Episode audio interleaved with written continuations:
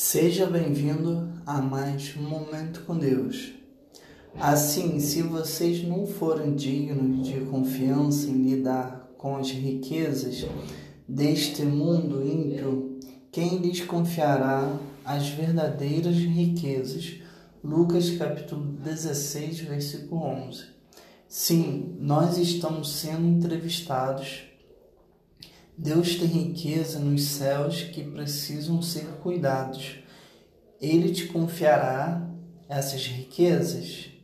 A melhor maneira de prever comportamentos futuros é examinando os passados. Você tem sido sábio em lidar com as riquezas deste mundo?